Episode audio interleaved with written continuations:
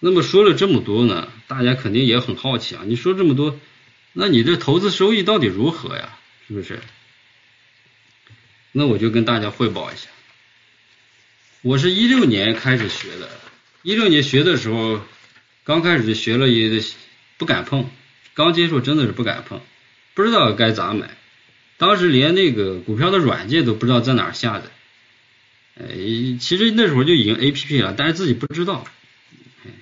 不知，所以和这个到了一七年，到了一七年的时候呢，这个哎自己感觉学了学嘛，也感兴趣了，哎，而且自己觉得，嗯，也也敢买了，也觉得有这个，觉得心里有点底了，然后开始就买，哎，然后就是呢，根据这个赵老师讲的一些这个呃买股票的方式方法呀，看三个十三个核心指标啊等等一些。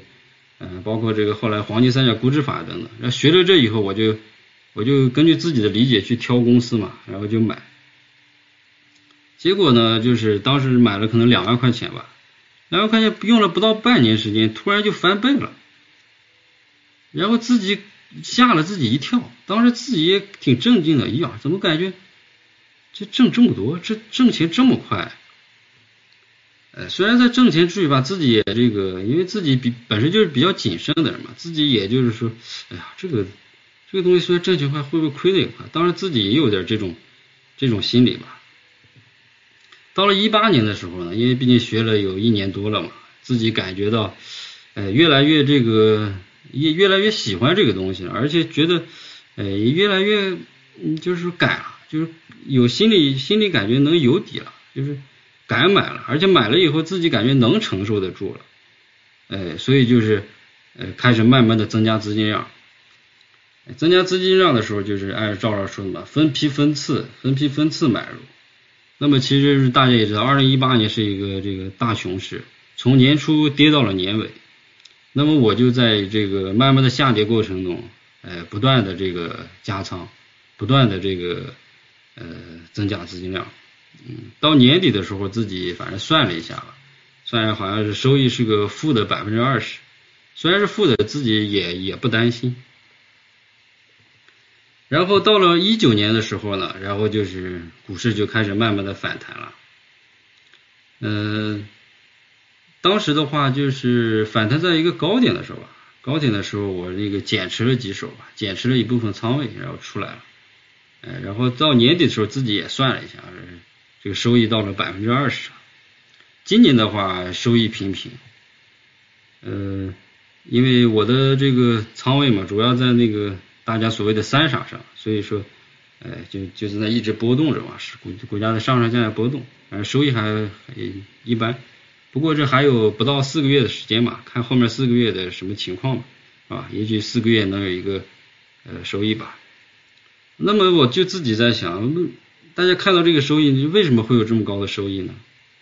哎，虽然是我已经投资四年了，但是我一直认为自己是个新手，是吧？之所以有这么高的收益呢，其实就是在我每次买入的时候啥，我都哎听一听赵老师讲的那些课，在关键的时候是吧？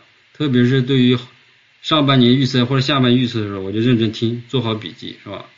哎，看看他是怎么看这个市场，是吧？这样其实我是避了很多的坑，是吧？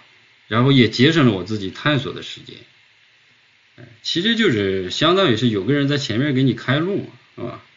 你就可以不用这个，不用自己在那一个人探路了，是吧？一个人探路，你肯定要踩一些坑，出一些雷嘛，是吧？为什么我不合理的利用别人呢？是吧？别人的有这么个，是吧？在前面给开路的人呢，是吧？所以在行情好的时候呢，自己有时候也是蠢蠢欲动吧，也是想呀，哎，那拿出去再加点，再加点仓位，是吧？也很冲动，是吧？也想再加一点，再买一点。但这时候一听这个赵老师说是，哎，大家注意风险，不要太操，不要太贪，不要追高，是吧？赚自己该赚的钱，哎，这样自己呢心情，哎，稍微稳一稳。当行情不好的时候啊，自己也很纠结。也很痛苦啊，有时候甚至也很害怕，哎，也想跑路。哎呀，这是不行了呀，是吧？这市场感觉不行，哎，特别是在二零一八年那个大熊市，整个跌了一年，是吧？那真的是特别煎熬。